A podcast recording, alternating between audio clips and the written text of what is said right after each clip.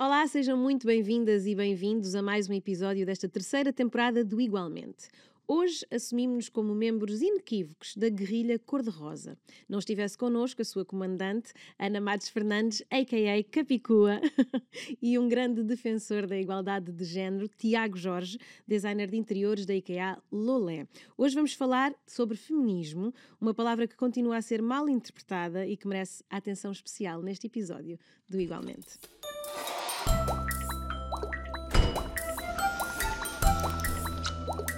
Para estarmos todos e todas na mesma página, acho que é importante esclarecermos este conceito, feminismo. Em pleno século XXI, sim, é verdade. Vamos a isso. O feminismo faz parte de vários movimentos políticos e sociais que se esforçam por lutar por direitos iguais para todas as pessoas, independentemente da sua identidade de género. O objetivo é a libertação dos papéis estereotipados e geralmente apontados a homens ou mulheres para reduzir assimetrias e as diferenças que acabam por influenciar a sua participação na sociedade e no mercado de trabalho.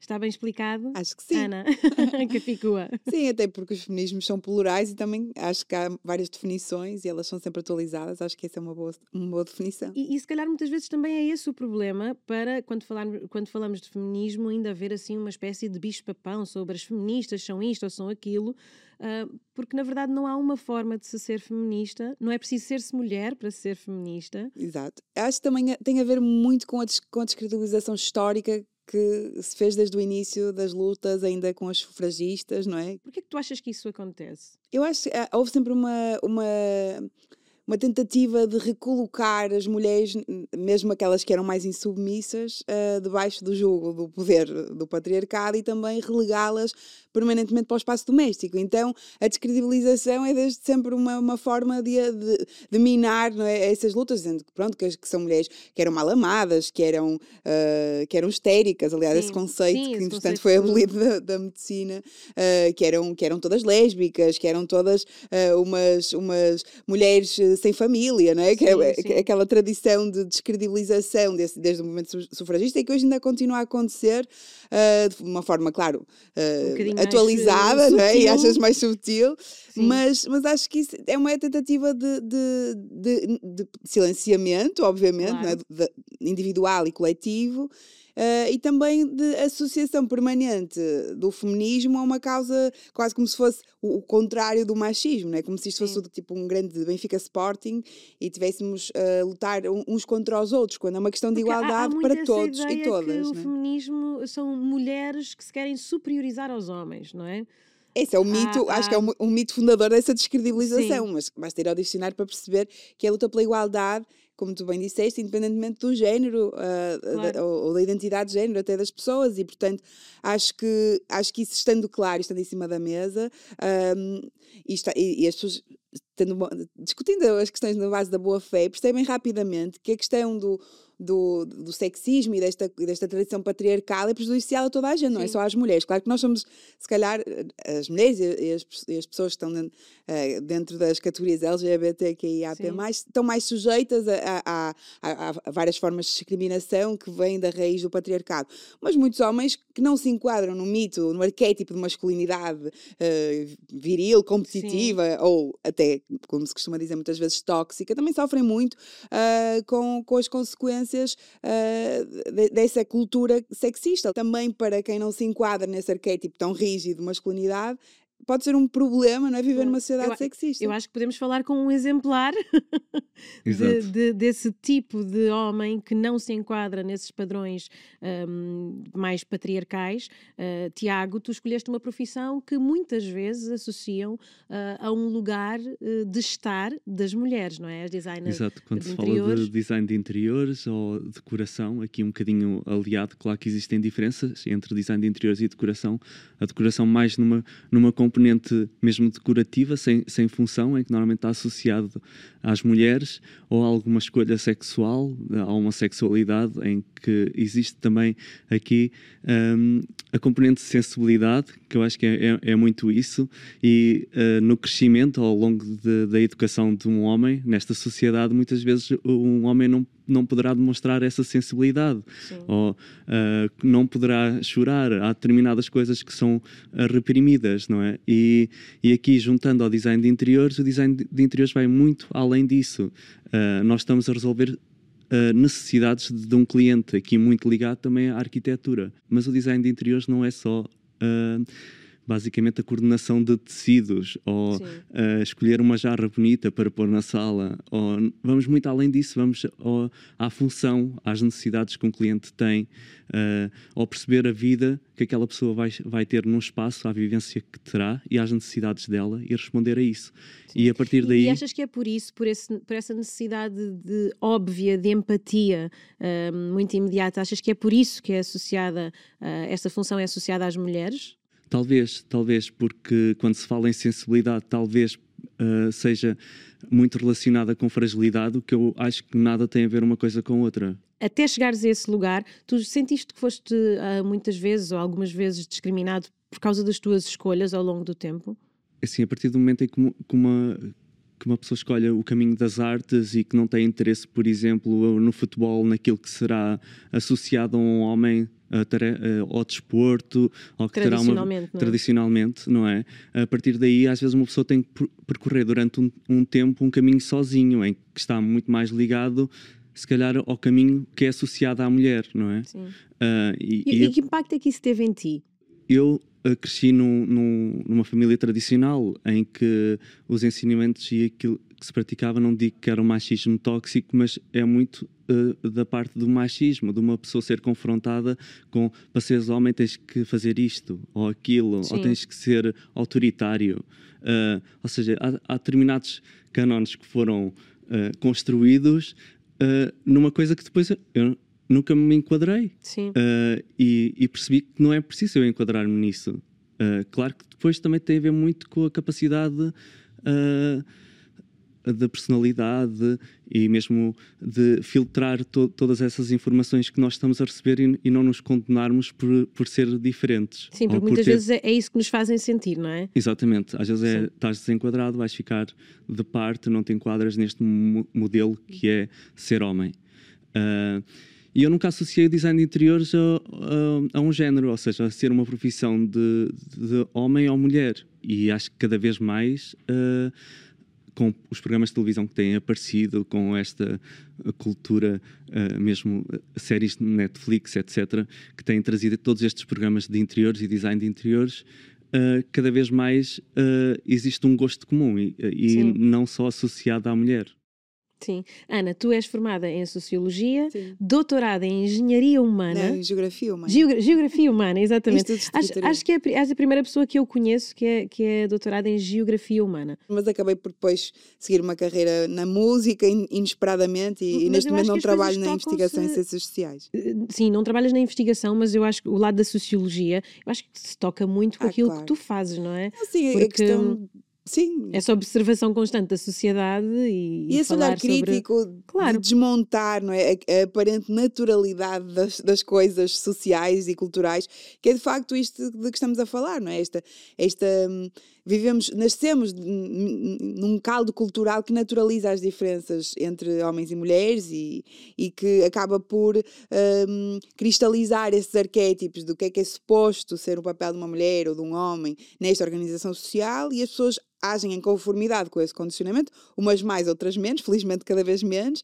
e, e, e, e como o Tiago estava a dizer, é esperado que hajamos, que performemos de uma determinada maneira, e, e, e, a partir do momento em que começamos a questionar isso, não é? Como Sim. uma coisa que é convencional, tal como esta mesa se chamar mesa, uhum. não é? Uh, e que podemos a todo momento renovar e refundar aquilo que é a nossa cultura e, e atualizar os seus os seus, os seus, os seus, os seus conceitos, os seus conceitos é? e as suas, os seus cânones. As suas práticas, os seus valores. Podemos viver todos de uma forma mais feliz, mais igualitária e mais livre. Porque, porque é isso que nós observamos muitas vezes, é que nós fazemos assim, é, é assim que sempre se fez ou que sempre se foi fazendo, mas quase ninguém é feliz dentro daquela prática. Por isso é que é tão difícil desmontar, porque está em nós, não é? Lá, lá porque nós temos, às vezes, eu digo, o mais difícil disto de ser uma, uma pessoa feminista é a autodisciplina de cotidianamente desarmadilhar os, os gatilhos, os automatismos, refundar a nossa forma de pensar o mundo, aquilo que nós esperamos uns dos outros e de nós próprios. Porque a cada fase da vida, e eu vejo isso porque fui mãe há três anos e, e, e achava que era uma pessoa muito desconstruída, e de repente muitas coisas Sim. é preciso desconstruir a partir da maternidade, não é? A questão da culpa materna, da divisão de papéis uh, em casa, tantas coisas que depois na educação da criança criança vão aparecendo, uh, desde a, a, escolha da roupa, os brinquedos, a gestão de que é a influência familiar, escolar, não é, da comunidade, na educação da criança, e nós começamos a perceber que de facto há muitas outras coisas para desconstruir. E acho que à medida que forem envelhecendo, muitas outras coisas vão ter que desconstruir. E acho que esta questão que o Tiago trouxe é muito importante, porque de facto as pessoas associam a decoração de interiores ao cuidado com a casa, não é? Uhum. ao espaço doméstico, coisas que são historicamente associadas às mulheres. Sim. E tal como de facto eu que faço rap, que, que é conhecido por ser um boys club, não é? Uh, estar em cima do palco, sem pedir licença a ninguém. Uh, a, dizer a, dizer coisas que são que, incómodas, uh, muitas vezes. É? Muitas vezes são combativas e são desbocadas e são e, e com uma atitude altiva, às vezes até competitiva, são coisas que não são associadas normalmente àquilo que se espera de uma menina, não é? então acho que esta capacidade de nós, nós não, uh, nós uh, muitas vezes confrontarmos aquilo que é o condicionamento e a expectativa alheia é super libertador, não só para nós próprios, como todas as pessoas que por contágio se inspiram na nossa, na nossa prática. Sim, porque é? muitas vezes nós somos uma série de coisas só porque não paramos para as questionar, não é? Só porque vamos replicando coisas que nem nunca entendemos. Uau, isto está no lugar do insulto, uau, claro. isto é um lugar de ofensa para alguém. Uh, só porque não paramos para. Sim, sim, que é sim. o condicionamento. Por exemplo, eu acho que há uma, uma tendência na nossa cultura para as mulheres uh, caírem na, na maternidade compulsória, quase como se fosse quase como se a nossa missão neste fosse mundo obrigatória obrigatório tu ter de ser mãe, claro. não é? E, e, e, que a maternidade é uma coisa quase que inquestionável. E de repente, cada vez mais há espaços em que, em que uh, mais mulheres da nossa geração ou mais novas dizem: Eu não quero ter filhos. E, e, há um estranhamento inicial, quase como se fosse uma coisa totalmente inesperada, mas que se vai normalizando por cada vez que alguém tem essa coragem de dizer: Não, eu não quero ter filhos. Eu quero ter uhum. uma carreira, eu quero ser livre, eu quero fazer, gerir o meu tempo, gastar o meu dinheiro em férias, sei lá sabes? Eu não quero Sim. ter filhos. Isso é uma coisa poder que pode ser podermos ser o que queremos é? ser, não é? Sim, é uma coisa que aparentemente é tão fácil dizer, mas que é completamente subversiva na nossa cultura, em que o nosso lugar ainda, mesmo que já tínhamos feito muita coisa, desde, sobretudo em Portugal, desde 25 de Abril, não é? mas que já con temos conquistado espaço público, estamos nas empresas, estamos a trabalhar, estamos na vida artística, estamos aqui a dar opiniões, mas ainda se espera que acumulemos esse, esse trabalho reprodutivo, doméstico, de cuidado, não é? Ainda, não, ainda é muito esperado que acumulemos as duas coisas.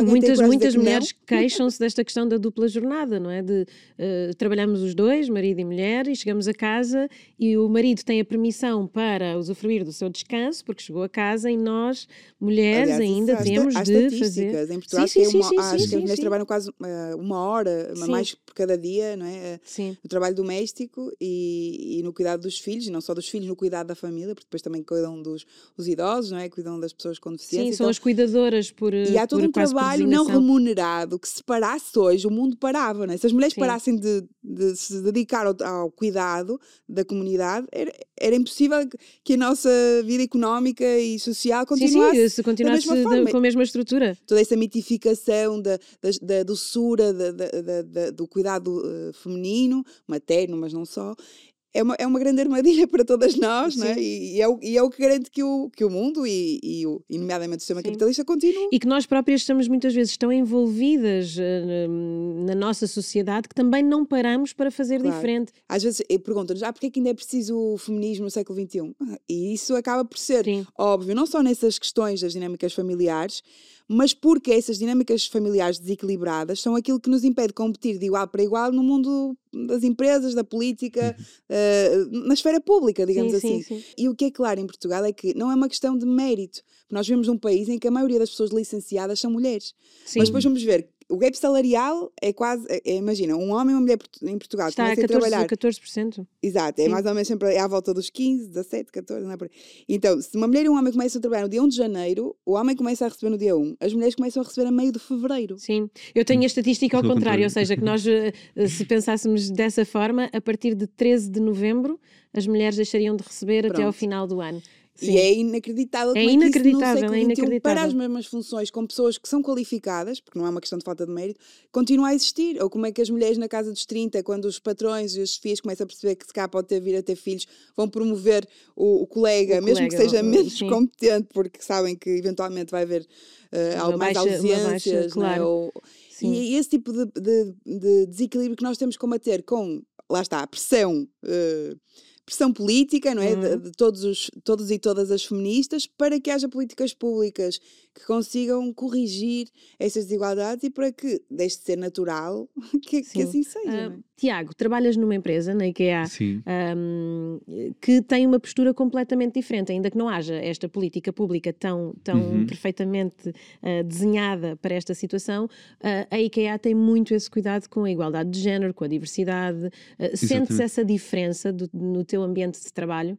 Estas diferenças são, são benéficas e dentro de, da empresa eh, essa a questão da desigualdade salarial não existe a questão de, de das chefias uh, temos muitas muitas mulheres a assumir uh, cargos de, de chefia e managers uh, por exemplo na minha equipa nós até por acaso até temos os homens em, em desvantagem porque são mais mulheres do, do que do que homens Sim. no entanto aqui uh, tem, conseguimos uh, unir os dois esforços e, e, as questões de género nem, se, nem sequer se, se colocam.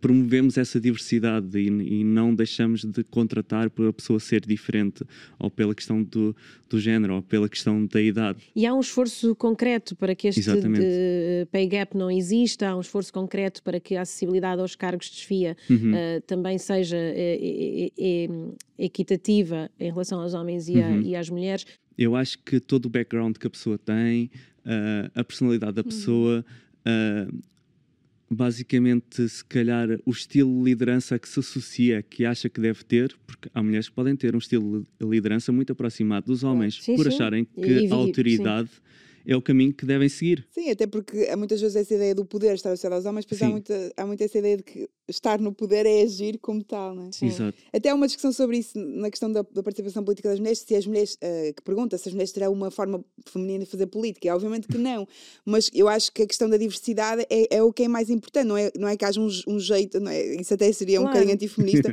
dizer que há uma forma feminina ou masculina. Uma forma de ser mulher, ou uma forma de. Obviamente claro. que não, mas o facto da pessoa vir de um lugar diferente, não é? E, e, e, quanto mais diversidade for uh, representada no, no, no, no, no, sistema político ou na esfera das grandes empresas, mais sensibilidade vai haver à, à, à diferença e à Exatamente. diversidade e, à, e, à, e àquilo que são as necessidades, não só dos trabalhadores, mas dos, dos, próprios consumidores, no caso de uma empresa. E, portanto, só, só podemos ganhar com, com, com a diversidade, não é? Não é que haja uma diferença de estilo, mas há, há Sim. muito mais diferenças a, a serem, a serem uh, contempladas se, se quanto ma, quão mais diferente for a, a equipa, digamos assim. É? Ana, queria-te perguntar, uh, tu, nós vamos te conhecendo também pelo que tu cantas, não é? Pelo que tu Sim. dizes.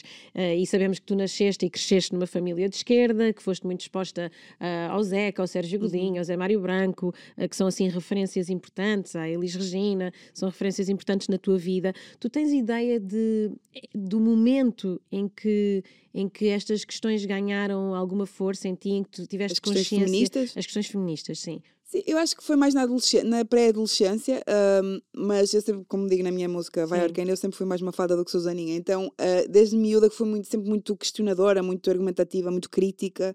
E acho também o facto de ter, é? de estar, sim, e depois, e ao mesmo tempo, o facto mas, de estar exposta a mulheres... proporcionava-te esse pensamento? Sim, era o que eu ia dizer. O facto de estar exposta um, a uma família em que havia partilha das tarefas domésticas, em que não havia essa figura do, do pai ou do macho alfa, não é? Que manda toda a gente, nem sequer uh, na geração dos meus avós, e que as mulheres também sempre foram muito elas próprias escolarizadas, também muito, muito mesmo que trabalhassem em casa, muito independentes nas suas opiniões, e, e eu acho que isso também me influenciou. Mas na, na pré-adolescência, quando me comecei a interessar pela política uh, e pela esquerda em particular, uh, comecei a, a, ter uma, uma grande curiosidade sobre as questões, sobre as questões do feminismo uh, e, no, e, do feminismo na esquerda e, e comecei a, a, juntar esse interesse a todas as minhas atividades. Mas, mas numa procura mais intelectual ou de, um, despoltado por algum acontecimento específico, não alguma coisa nenhum, que observaste? Não. Eu fui por uma questão de convicção e também do facto de eu sentir sempre que era demasiado hum, insubmissa em termos Sim. de personalidade, digamos assim, para me condicionar àquilo que era um, esperado esperado não só enquanto na infância, não é, de ser uma menina, e depois muito menos na adolescência do que se esperava, não é, das miúdas uh, adolescentes, para Sim, cumprir um certo interesses, a questão dos interesses, a questão também da, da, preocupação com a estética, com o corpo, com os rapazes, não é, essa coisa toda que é muito importante e muito definidora daquilo que é a experiência da adolescência, sobretudo na nossa geração, Sim. se calhar hoje é mais diversa essa própria experiência, mas na nossa altura uh, era, era bastante, e eu escolhi ser uma miúda que tinha hobbies, que tinha interesses que queria se interessar pela política, que se interessou pelo grafite e depois pelo rap. Eu nunca quis ser uh, a menina que sabe sentar com as pernas juntinhas e que depois, um, na adolescência, fica à espera Sim. que os rapazes saiam do, do, do, ensaio do treino. Eu nunca quis ser essa menina. E tu não eras esse rapaz, o que saía do treino. Uh, pois, não, não, definitivamente. Dizes que vieste não. de uma família muito tradicional, de um sim, meio sim. mais, mais, rural. mais pequeno, exatamente, sim. em que também ali aliado uh, também à religião católica, não é? Eu acho que fui, um, um, fui evoluindo. Eu, eu tinha tudo, se calhar, para ser um, um homem machista. Uh, ou seja, e sentar-me num sofá a beber uma imperial e, a, e, esperar que a minha mulher me servisse, não é?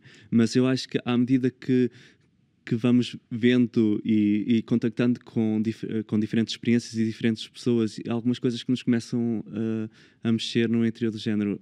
A sério que uma mulher tem que se levantar para servir o homem, porque ele não se consegue servir sozinho, ao pôr um tacho na mesa ele não consegue tirar a sua própria comida.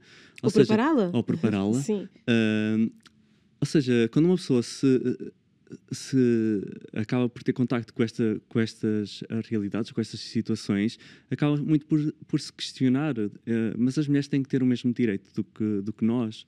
Uh, e a partir daí começa-se a percorrer um, um, caminho que vai em direção ao feminismo. É? E, e, esse caminho tem sido um processo mais intrapessoal ou tu tens uh, verbalizado, tens sido assim ativo junto dos teus amigos e das uh, tuas esferas? Tem sido mais intrapessoal, mas ao mesmo Sim ao mesmo tempo há, há questões que de vez em quando em tom de brincadeira do género, mas tu não te consegues levantar para te servir? Sim. Uh, não é mas, que mas ainda, ainda há um bocadinho é essa necessidade desse escudo de, do em tom de brincadeira, ser, não é? Tem que ser em tom de brincadeira, porque há às vezes há, há, pessoas que ficam magoadas. Sim. Mas... Os, os tais homens que não podem ser sensíveis, não é? Sim. Uh, mas eu acho que é um caminho que se tem que percorrer e, e, e, acho que também muito em parte da educação, não é? De que, uh, ok, que a educação no lar não, não é tudo, depois há uma construção de, da pessoa também com fatores externos, não é Sim. só a questão da família, mas eu acho que temos tudo e temos as ferramentas necessárias para crescer em, em termos de de, de ser, não é? De, de Acho que é, sociedade. É muito estás a dizer também essa questão de que às vezes para cumprir a expectativa dos outros ou da, do coletivo não nos podemos cumprir a nós próprios, não é? Uhum. E, e eu, eu tava, a minha resposta era um bocado isso. E eu, para me cumprir na, da forma como claro. eu sou, eu nunca poderia ceder a esse condicionamento, não é? Porque Sim. não seria uhum. feliz. Acho que é um bocado Sim, o que estavas a dizer. Exatamente.